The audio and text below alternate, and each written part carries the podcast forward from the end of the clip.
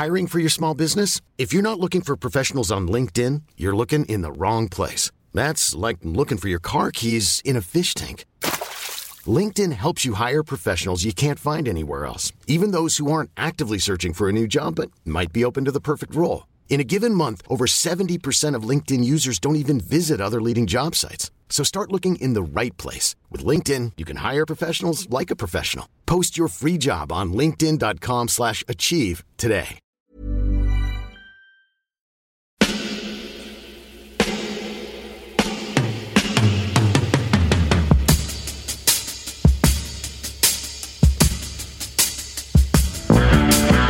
Copain Jack Burton, il regarde l'orage bien droit dans les yeux et il lui dit T'es si tocard que tu passerais pour un chef-d'œuvre de l'art moderne.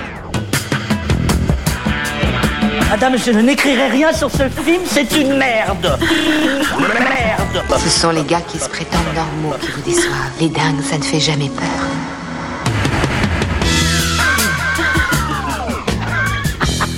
Elle nous connaît dans les coins, la frangine. Salut, c'est Clémence. Bienvenue dans Temps pour un film, le podcast qui fait la pluie et le beau temps sur le cinéma. Tous les mercredis, on se retrouve pour vous parler de la sortie de la semaine. On la décortique, on l'analyse, on la traite en profondeur. Alors forcément, pour en parler de la façon la plus complète possible, bah, soyez prévenus, on va spoiler. Et si vous n'aimez pas ça, on vous recommande de nous écouter après avoir vu le film.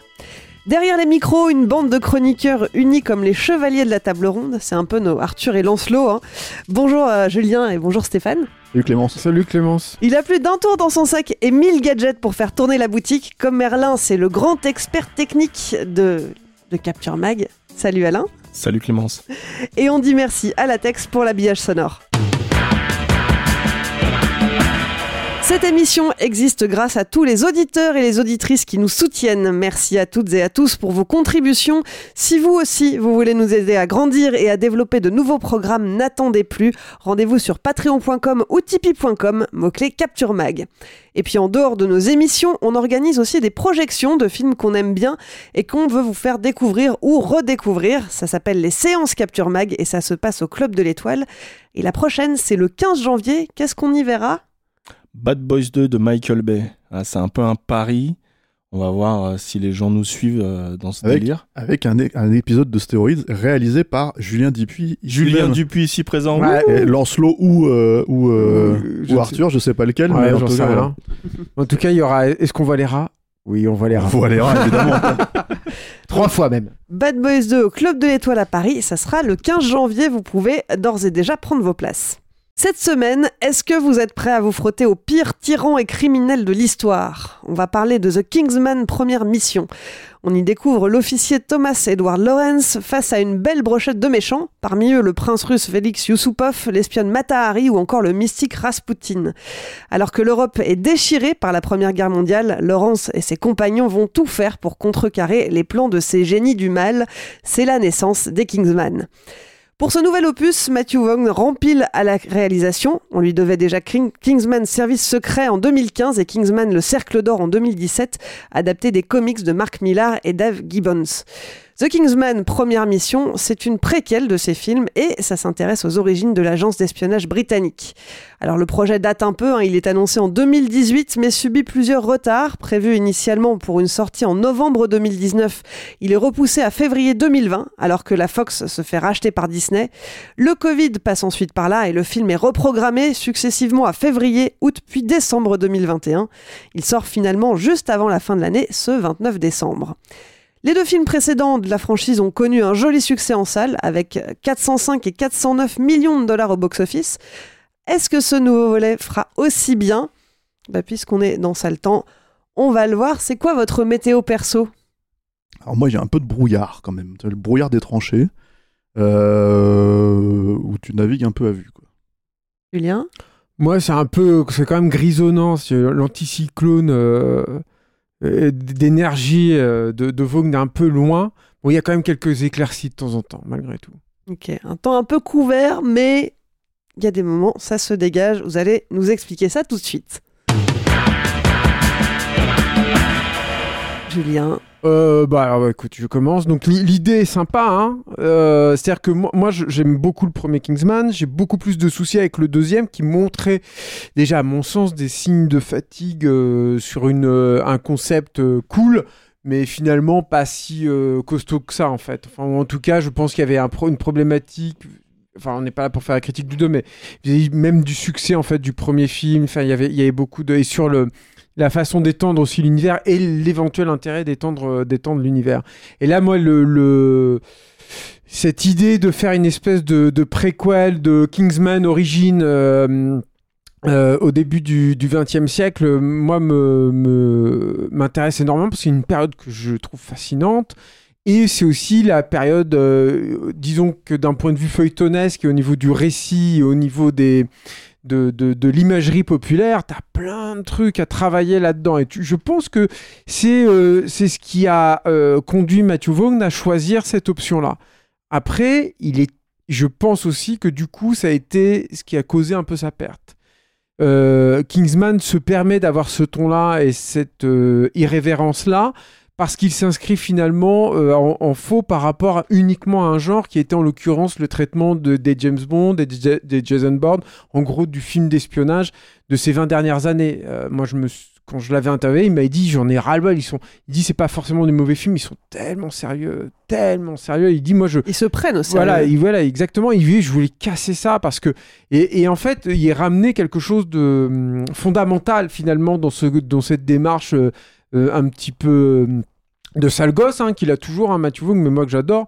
Et, euh, et qui était de bah voilà pourquoi on aime ces films et, quelque part il ramenait presque du sens j'ai envie de dire là-dedans Là, la, la problématique, c'est que je pense qu'il a trouvé d'une part euh, effectivement un nouveau terrain de jeu euh, qui avait la possibilité de totalement euh, revigorer une franchise qui avait donc marqué, enfin, dont on pouvait percevoir des signes de faiblesse sur le deuxième opus.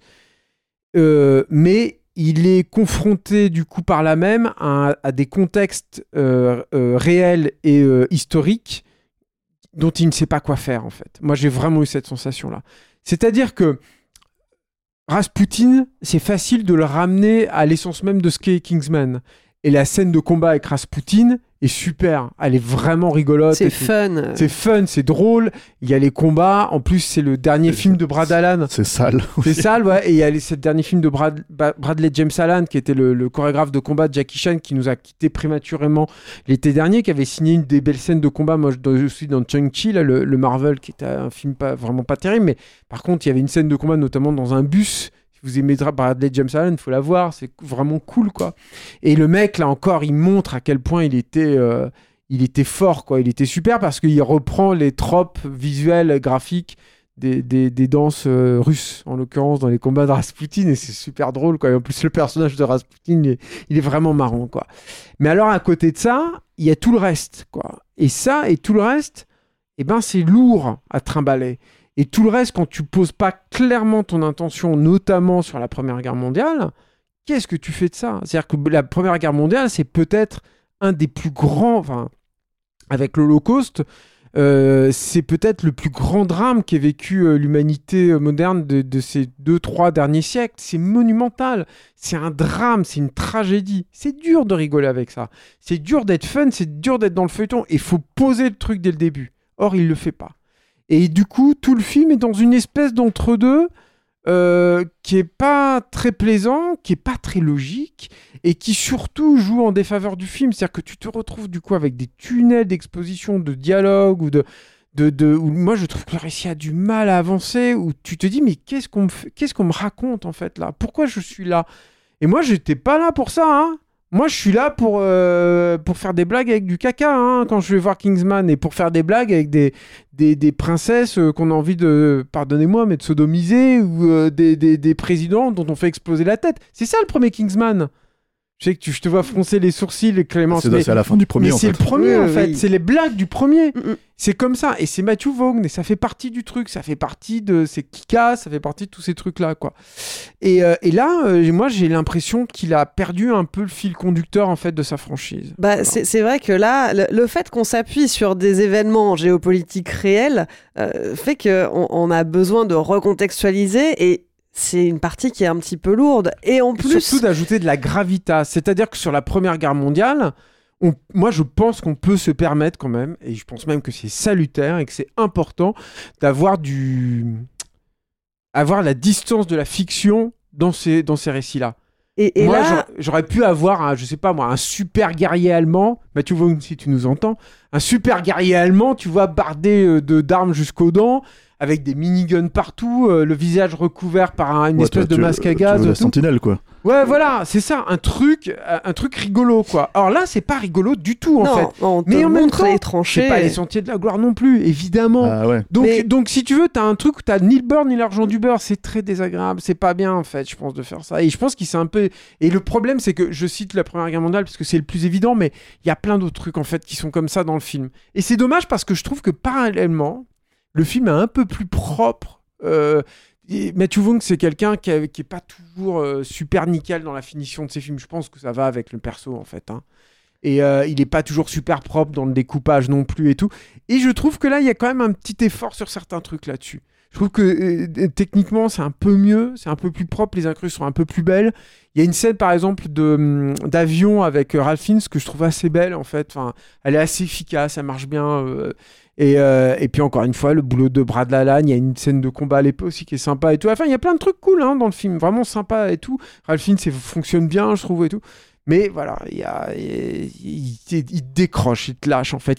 T'es pas toujours dans le même film et c'est pas bien de pas toujours être dans le même film. Moi j'aime pas zapper au cinéma. Et c'est vrai que tu parles de la Première Guerre mondiale, mais il y a toute l'exposition qui concerne bah, ce qui se passe avant le début de la guerre même, euh, et où il y a une, cette tentative d'explication de, des enjeux géopolitiques entre la Russie, l'Angleterre Alors, et l'Allemagne. Ouais. Et, et ça, pour le coup, ça te replonge dans tes cours d'histoire, mais euh, Mais sans... pourquoi faire en fait? C'est ça la question. Mais d'ailleurs, oui, juste un truc, tu, tu fais bien de m'en reparler. Après, je vais quand même laisser la parole à Stéphane parce que j'ai parlé encore pendant des heures. Mais il y a un truc aussi, un autre truc. Attention, je vous lâche un gros gros spoil sur la révélation aussi du méchant. Alors moi, je suis pas anglais. hein. Je suis encore moins écossais. J'ai des origines anglaises et machin, mais je suis pas anglais, je suis pas écossais. Mais malgré tout, moi, ça coince un peu, quoi. C'est-à-dire que le, le grand méchant, ce soit. Déjà, tu te dis, mais c'est un peu con, quoi. En fait, le master plan, le mec, il déclenche une guerre mondiale. Parce qu'en fait, c'est un Écossais qui déclenche une guerre mondiale contre l'Angleterre. C'est ça, la- le big reveal, en il fait. manigance pour que euh, la, la Russie et les... Voilà, c'est ça. Et alors, je veux dire, si. alors, euh, Londres a beaucoup souffert hein, sur les deux. Enfin, le- l'Angleterre a énormément souffert hein, sur les deux guerres mondiales. Je vais pas mettre ça à l'écart. Mais est-ce que c'est le pays d'Europe qui a le plus souffert là-dessus? Je sais pas. hein. C'est discutable, hein, vraiment. Et puis, le- donc, tu te dis, l'efficacité du master plan du grand méchant, il est bizarre. Mais c'est surtout.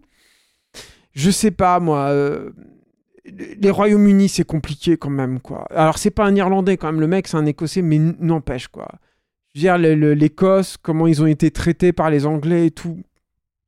Je sais pas, il y a un truc aussi là-dedans où du- d'un seul coup, il m'a ramené du sens, et en plus, un sens qui est pas forcément, je trouve, le plus pertinent.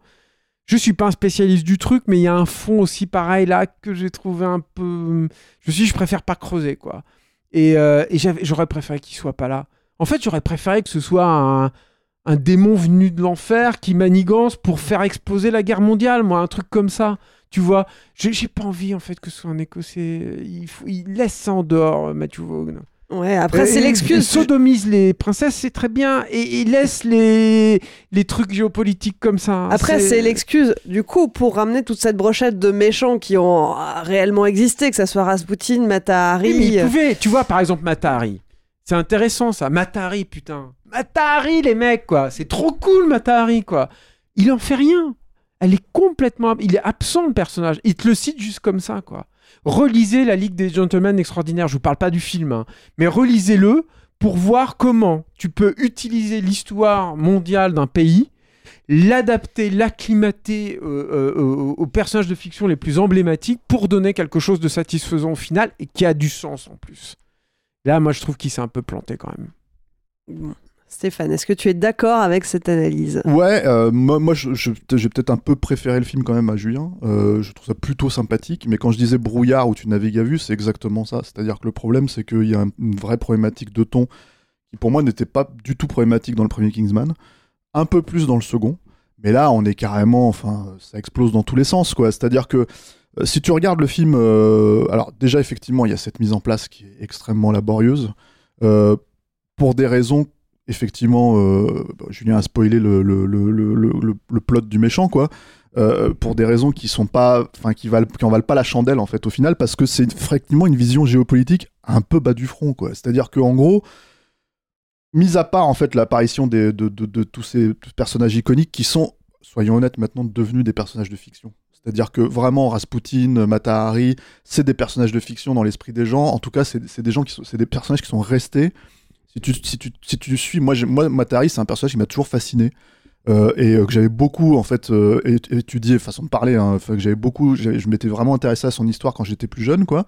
Et, et, je suis d'accord il y a un film à faire en fait sur ce personnage là vraiment. C'est à dire qu'il y y a un vrai truc à faire avec, avec ce personnage là mais par contre c'est un personnage extrêmement ambigu extrêmement douteux par plein d'aspects et puis il y a plein de choses qu'on sait pas exactement en fait voilà et, euh, et euh, Par contre, dans la fiction, elle est clairement définie. C'est-à-dire Oui. que tu sais à peu près d'où tu vas. Quand voilà, c'est ça. Et ce que je veux dire, c'est que bon, là, évidemment, il n'utilise pas ça. Et du coup, tu te demandes pourquoi. Et tu te demandes pourquoi d'un seul coup, elle, il n'utilise pas les aspects, on va dire, les plus, euh, les plus ambigus, les plus machins de, de Matari, mais que par contre, Rasputin, euh, il lui fait lécher euh, la plaie de, de, de, de, de Ralph Fiennes, tu vois. ouf, Ah bah, en train de Mais ça, c'est cool. Ouais, ouais, mais c'est Là, rigolo. je me suis dit, ah putain, ça y mais- est, je suis à Kingsman. Ouais, c'est ça. Mais qu'est-ce que je suis en train de regarder? Alors, c'est vrai que, voilà, il faut clairement dire un truc. Euh, euh, la subversion du premier Kingsman, qui était déjà, qui en prenait un coup, moi, je trouve, dans le deuxième, Mm. là, elle n'existe plus. C'est-à-dire que tu as l'impression, effectivement, que le grand sujet du film, c'est-à-dire la Première Guerre mondiale, écrase ça et qui s'est dit, bon, je vais pas aller aussi loin, je, ça sert à rien. euh, voilà, où ça a déjà été fait chez moi, donc je vais pas le faire forcément, voilà. Mais c'est vrai que du coup, tu te retrouves avec, euh, avec euh, cette scène où donc t'as, t'as- qui est plutôt sympa, qui est plutôt bizarre, tu vois, et en fait au moins différente.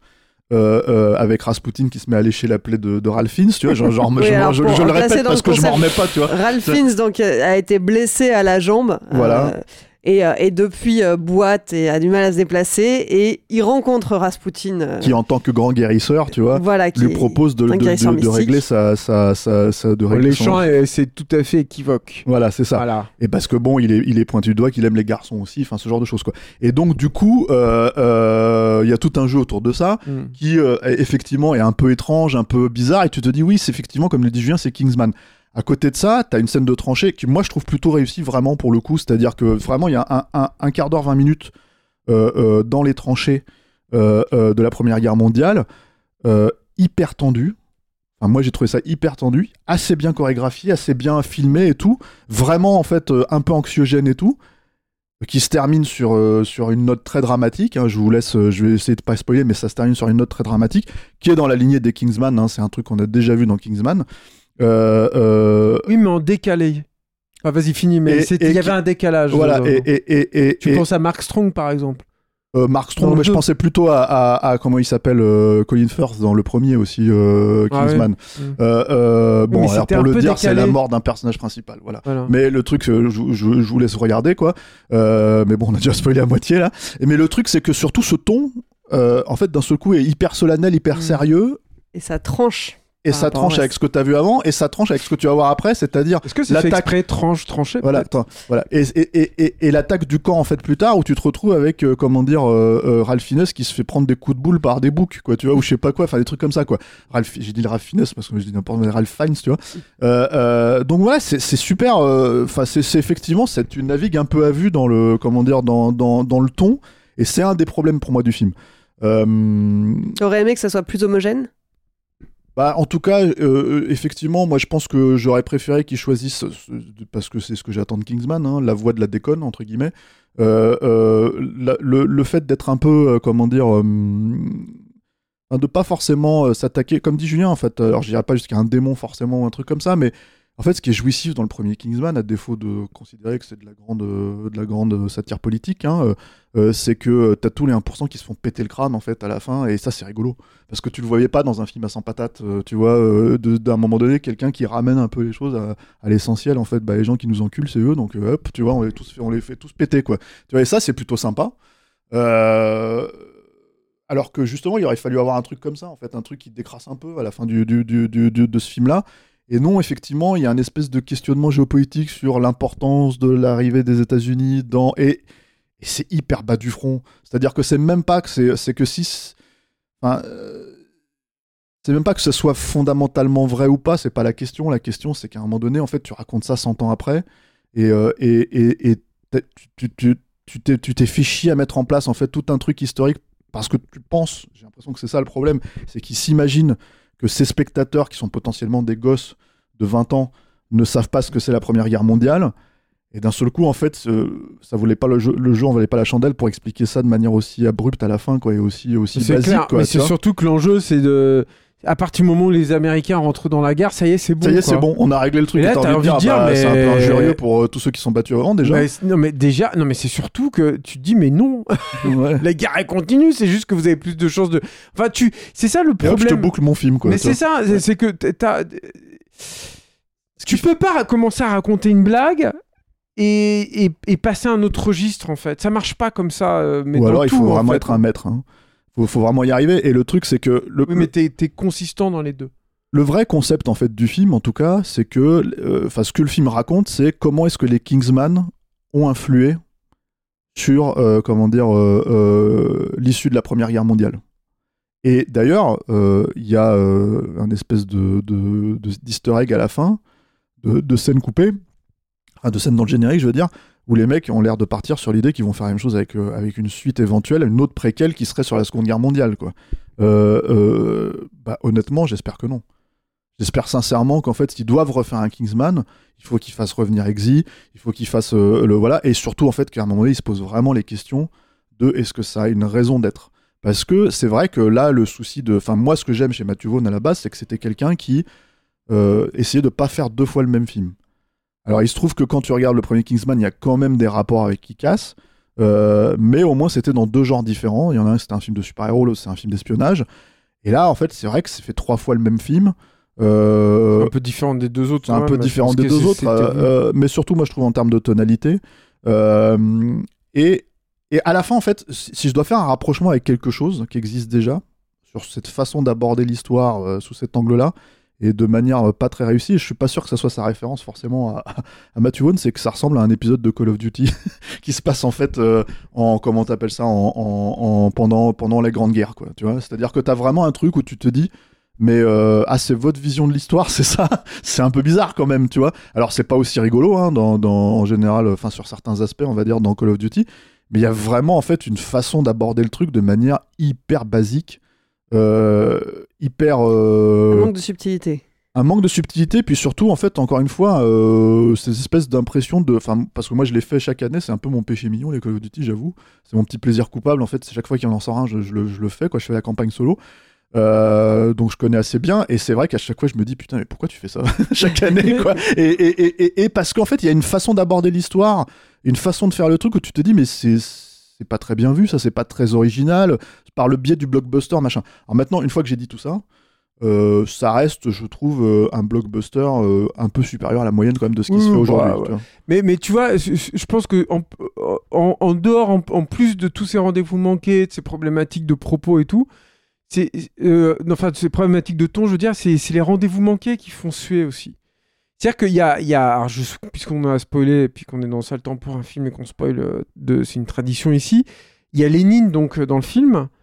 Moi, si tu fais venir Lénine dans un film comme ça, mais rigole avec Lénine.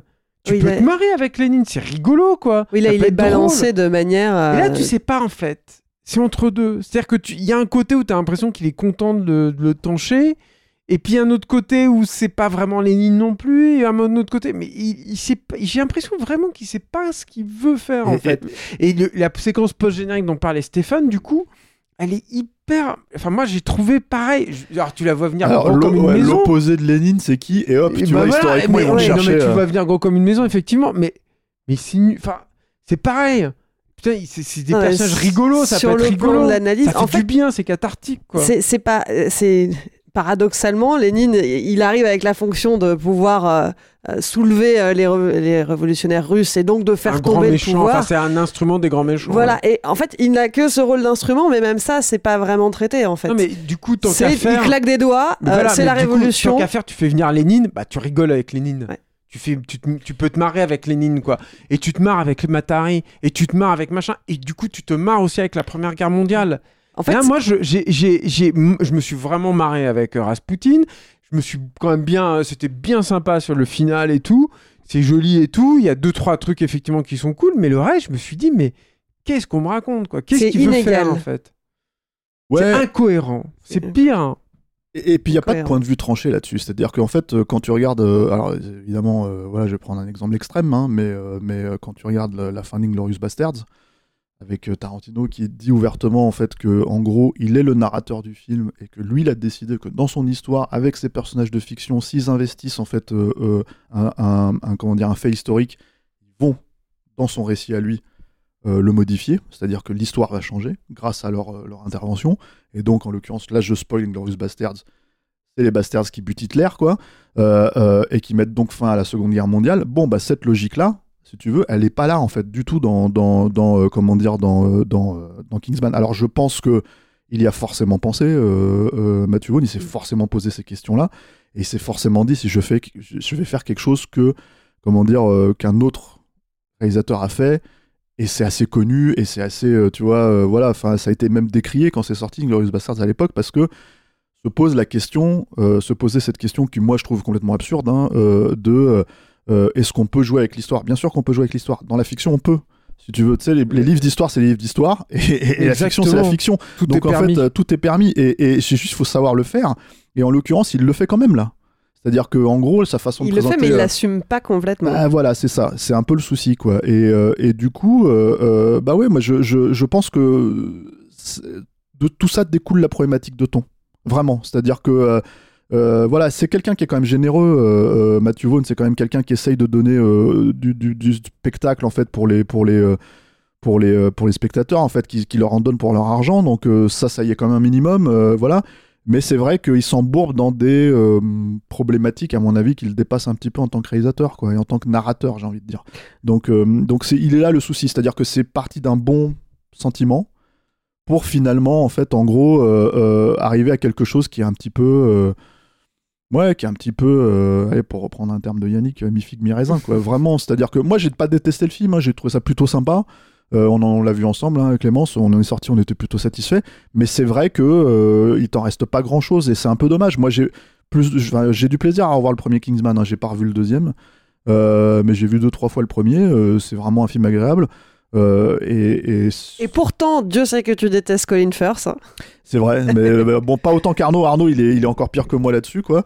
Euh, et on n'a pas ce problème-là de casting, hein, pour le coup, moi je trouve dans celui-là. hein. Ralph Fiennes, il est très bien et tout, mais, euh, mais, mais voilà, c'est. c'est ouais, c'est.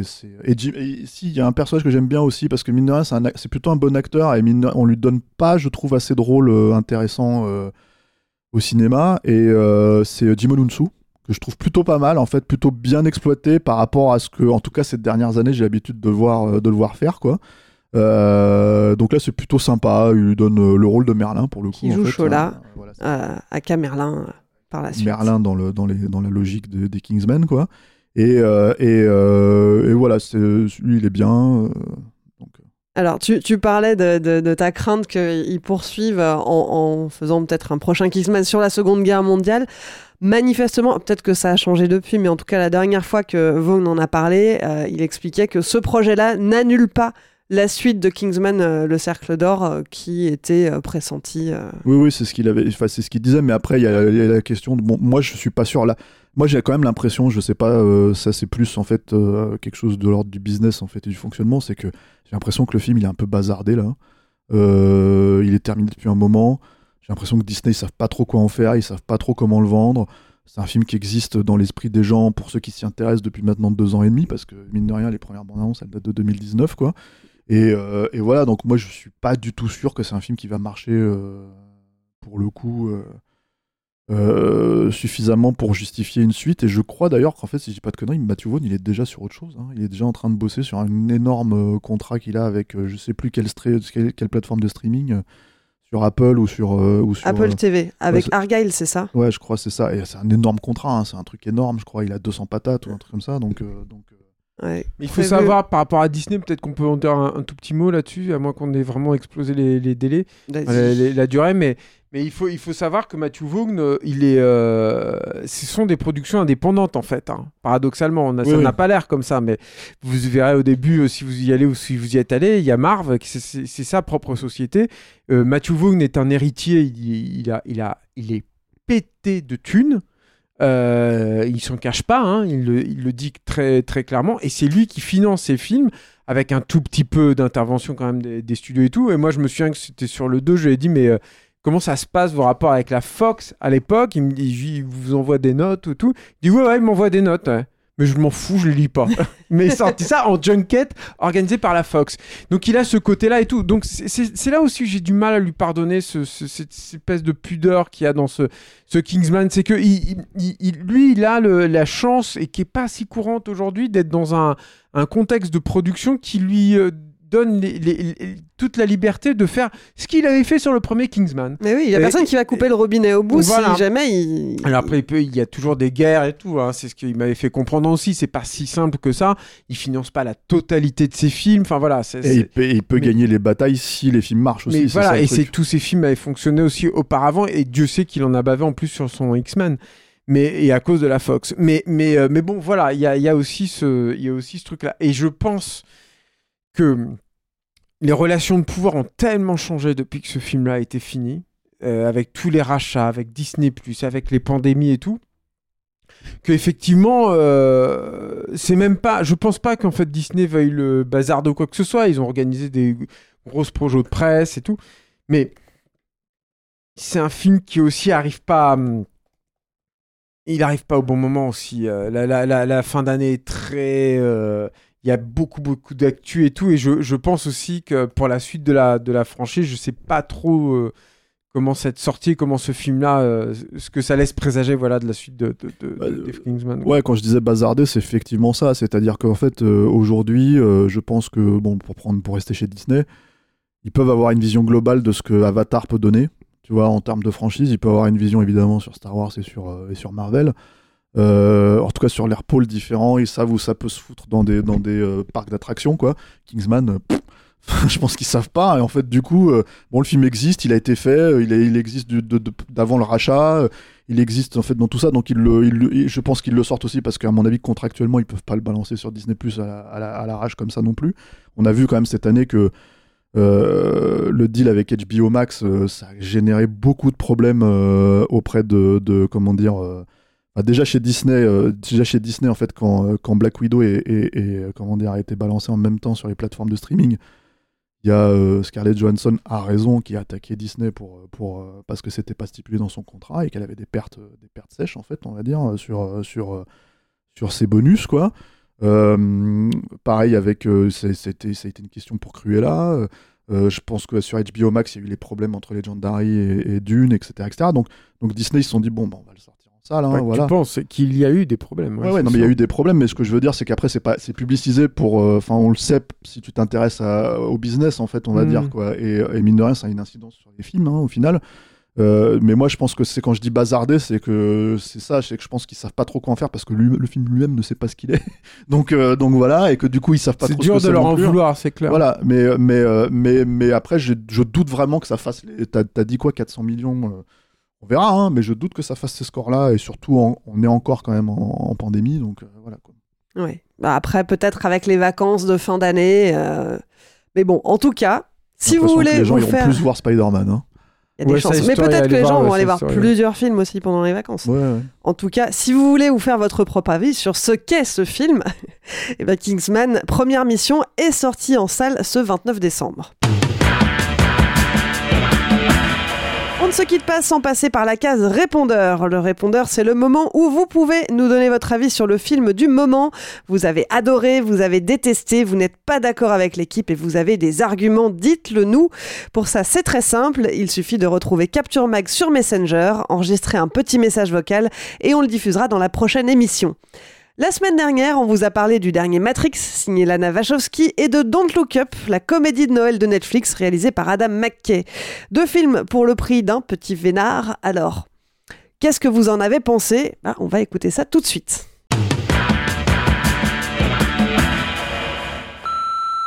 Salut toute l'équipe de Capture Mag. Eh bien, écoutez, Matrix euh, Resurrection, euh, j'en attendais absolument rien. Je n'avais vu aucune bonne annonce et j'ai été agréablement surpris. C'est une très bonne suite à la trilogie originale. Euh, première partie très intéressante, très méta, euh, bien axée sur la schizophrénie. Deuxième partie plus orientée euh, film de braquage. Non, vraiment Matrix, un retour réussi.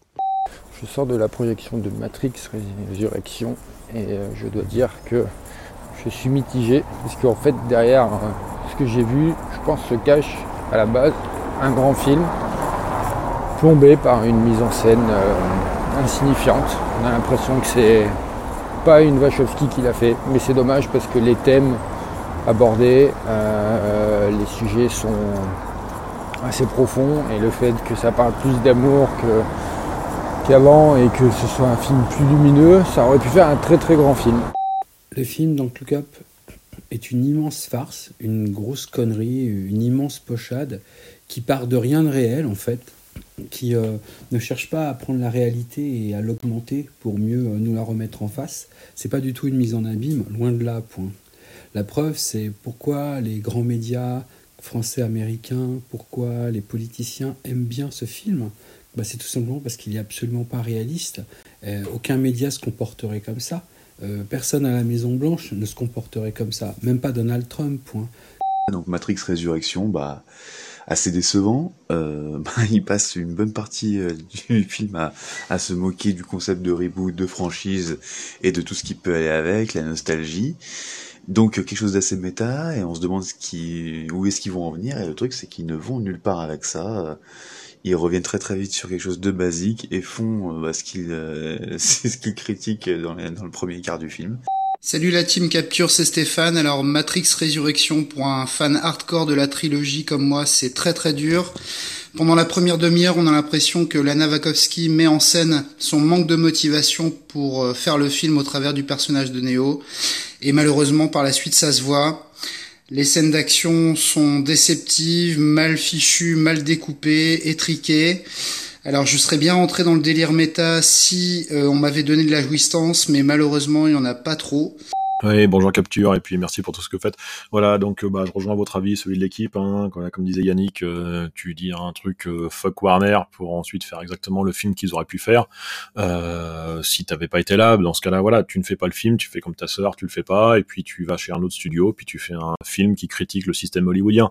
Et là, ça aurait pu être pas mal, mais tu peux pas dire fuck Warner pour après faire exactement ce, exactement ce que ce, qu'ils attendaient.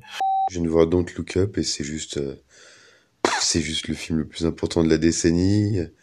Bon, c'est assez frais. euh.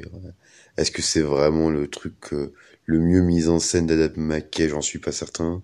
Euh, je me suis vraiment tapé des barres sur la scène euh, dont je sais que vous avez vu et, que les auditeurs de capture ont vu qu'elle imitait bien les décollages de Armageddon de Michael Bay, quoi.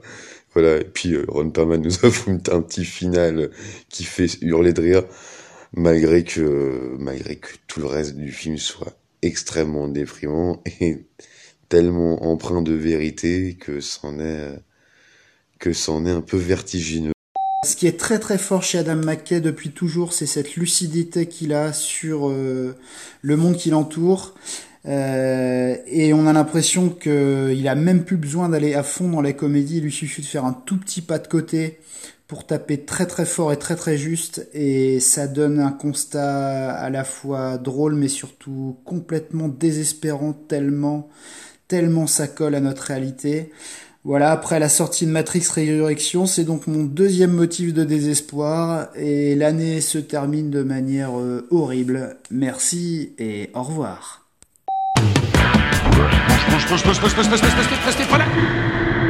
C'est le temps pour un film, c'est fini pour aujourd'hui. Julien, Stéphane, merci. Merci Clémence. Merci Clémence. Je suis désolé de t'avoir choqué Clémence. Ça M'en va. beaucoup. Ça Non, va, je m'en remettrai. je m'en Et Encore, je me remettrai. suis retenu. Et puis merci Alain à la technique. Merci à toi. Merci à vous enfin qui nous écoutez, qui êtes un peu plus nombreux chaque semaine. Si vous nous découvrez, pensez à vous abonner pour ne pas rater les prochaines émissions. Et si cette émission vous a plu, vous pouvez nous donner un coup de pouce en contribuant à notre Patreon ou à notre Tipeee. Ça nous aidera à grandir encore. Pour ça, rendez-vous sur patreon.com ou tipeee.com, mot-clé Capture Mag. Enfin, il y a plein d'autres manières de nous soutenir. Vous pouvez parler de nous à vos amis, relayer ce podcast sur les réseaux sociaux, nous mettre des étoiles sur les applis de podcast et vous abonner à la chaîne YouTube de Capture Mag. Allez, je vous laisse, on se retrouve très vite pour une nouvelle émission. Salut